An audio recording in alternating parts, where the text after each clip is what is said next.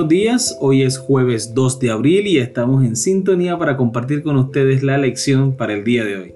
Y así entonces muy contentos vamos a iniciar con este estudio de la lección y con ustedes Stephanie Franco y Eric Colón. Sean todos bienvenidos.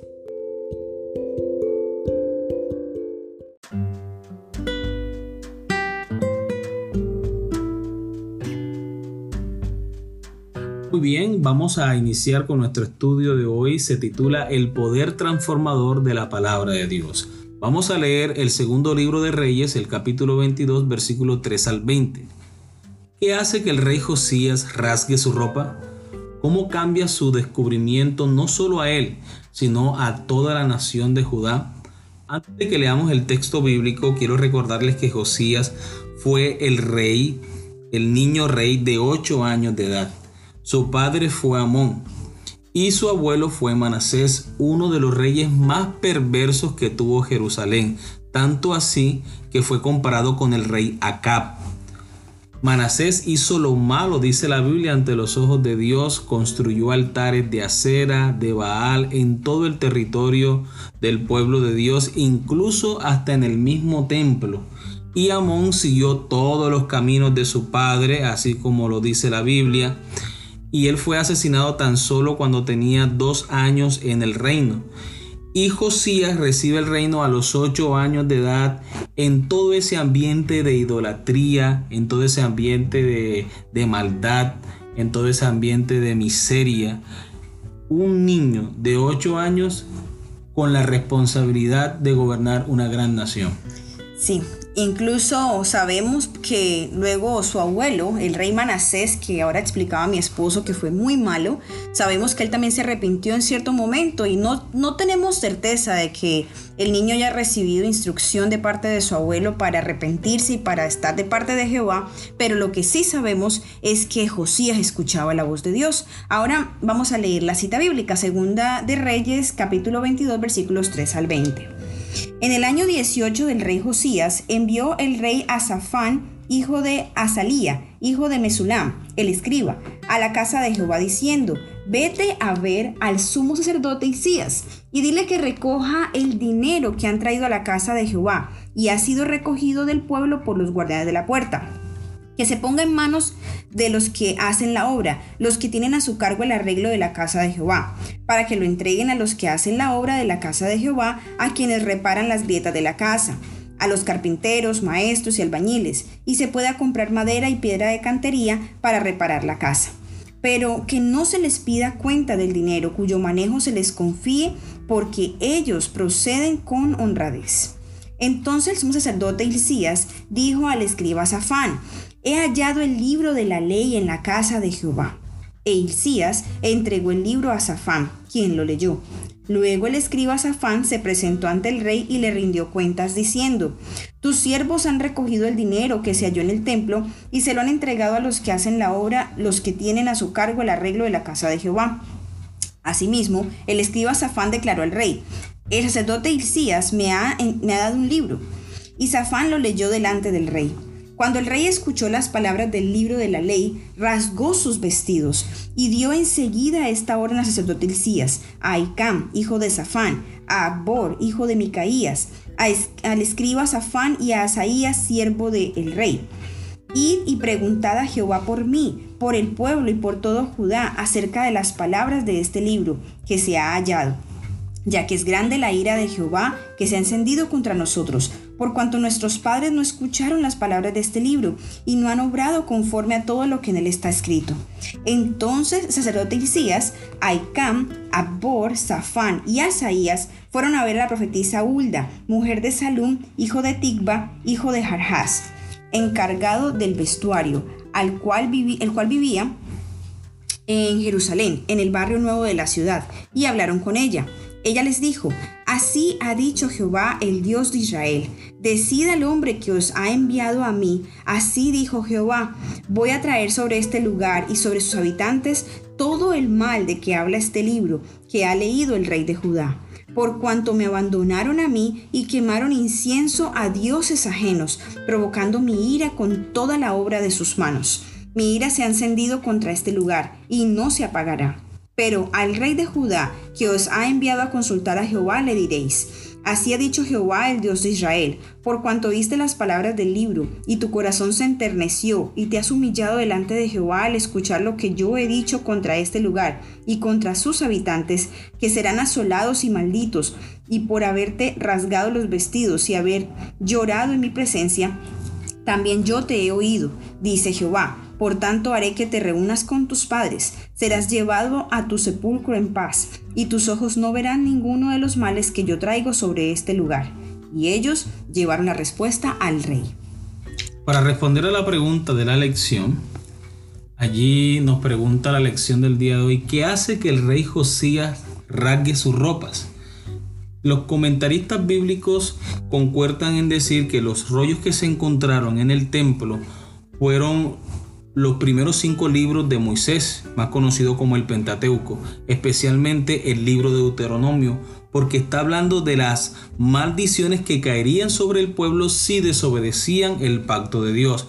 Eso lo encontramos en Deuteronomio capítulo 28, donde habla acerca de las bendiciones si obedecían, pero también habla de las consecuencias de la desobediencia.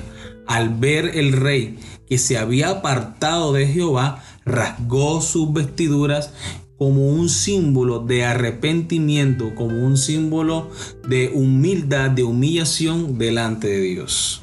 Bien, ahora para dar respuesta a la segunda pregunta, que es cómo cambia su descubrimiento no solo a él, al, al rey Josías, sino a toda la nación de Judá. Bueno, después de este, esta manifestación de dolor, de arrepentimiento de parte del rey Josías, en el capítulo 23, eh, si seguimos leyendo a partir del versículo 4 vamos a encontrar algunas de las transformaciones que, que esto causó y eso lo podemos notar en todo lo que el rey empezó a hacer. Versículo 4 del capítulo 23 de Segunda de Reyes. El rey mandó al sumo sacerdote Isías, a los sacerdotes del segundo orden y a los guardianes de la puerta que sacaran del templo de Jehová todos los utensilios que habían sido hechos para Baal, Acera y todo el ejército de los cielos los quemó fuera de Jerusalén en el campo del Cedrón, e hizo llevar sus cenizas a Betel. Después quitó a los sacerdotes idólatras que habían puesto los reyes de Judá para que quemaran incienso en los lugares altos de las ciudades de Judá y en los alrededores de Jerusalén, así como a los que quemaban incienso a Baal, al sol y a la luna, a los signos del zodiaco y a todo el ejército de los cielos Hizo también sacar la imagen de acera fuera de la casa de Jehová, fuera de Jerusalén, al valle del Cedrón. La quemó en el valle del Cedrón. La convirtió en polvo y echó el polvo sobre los, sobre los sepulcros de los hijos del pueblo. Además derribó los lugares de prostitución idolátrica que estaban en la casa de Jehová, en los cuales tejían las mujeres tiendas para cera vemos que inmediatamente el rey Josías empieza a tomar cartas en el asunto. Él ya venía haciendo transformaciones, eh, derribando sus altares, pero ahora al haber escuchado la ley y haber rasgado sus vestiduras, él empieza a, a poner manos a la obra más rápido para que empiecen a derribar toda esta maldad que había, para que ahora el pueblo tome la decisión determinada de seguir la palabra de Dios y no apartarse de sus caminos. Muy bien, quiero compartir con ustedes una película acerca del, del, rey Josías que vamos a compartir en las redes sociales para que en estas vacaciones forzosas lo, nos podamos sacar el tiempo y la podamos ver juntos. Sí, es una película excelente, súper recomendada y nos ayuda mucho a entender un poquito acerca de lo que pasó con Josías.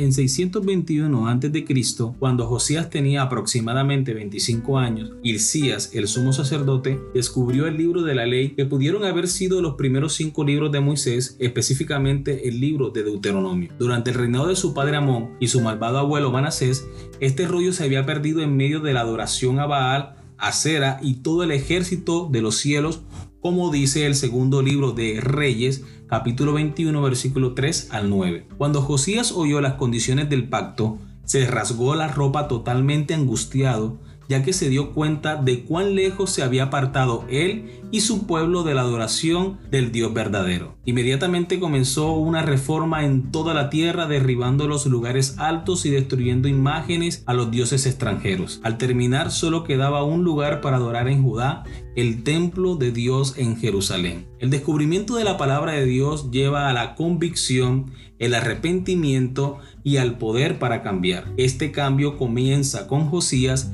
y finalmente se extiende al resto de Judá. Bien, continuemos. La segunda pregunta es, ¿cómo nos garantiza la Biblia que tiene el poder de cambiar nuestra vida y mostrarnos el camino de la salvación?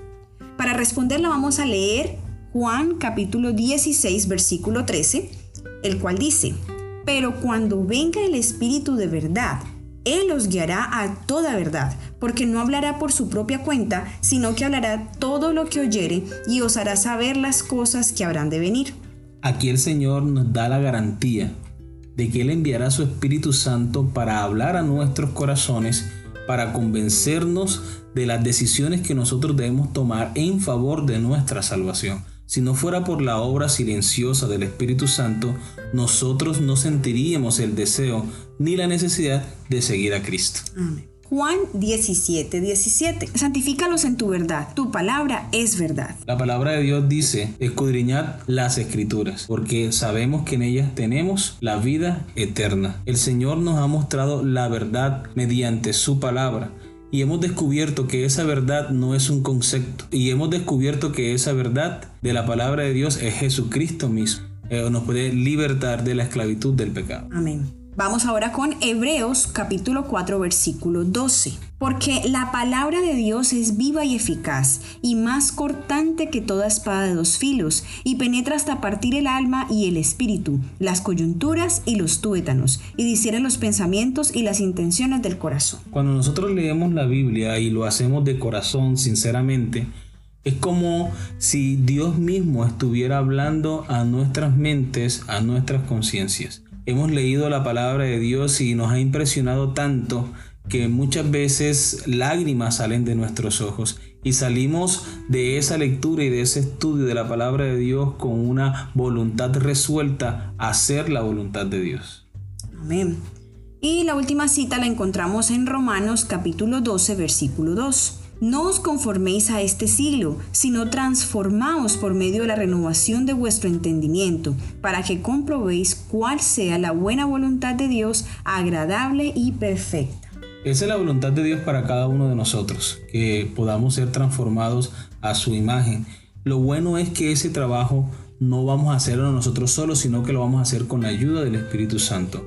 El Señor ha dicho en su palabra que el Espíritu Santo es el que produce en nosotros el querer como el hacer por su buena voluntad. Exacto, el querer como el hacer por su buena voluntad.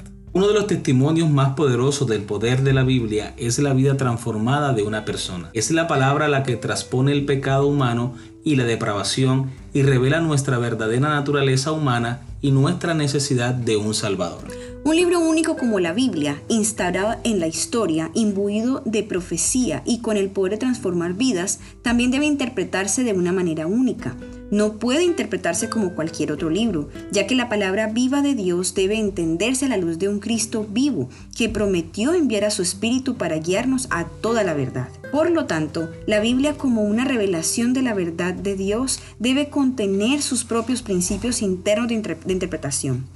Estos principios se pueden encontrar al estudiar de qué manera los escritores bíblicos utilizaron las escrituras y se guiaron por ellas mientras permitían que las escrituras se interpretaran a sí mismas. Hemos llegado al final de nuestro estudio y esperamos que sea de crecimiento espiritual para cada uno de nosotros. Les invitamos a que en sus casas hagan un estudio más profundo de la palabra de Dios. Les invitamos que lean Segunda de Crónicas, capítulo 33, versículos del 1 al 20 y allí vemos cómo el Señor pudo transformar la vida de Manasés, un hombre tan perverso, un hombre que hizo lo malo delante de los ojos de Dios, fue peor incluso que Acab, y cómo Dios en los últimos días de su vida tocó su corazón y él fue una nueva persona para honra y la gloria de Dios. Permitamos que la palabra de Dios haga esa transformación en nuestro corazón. Dios les bendiga. Feliz resto de día.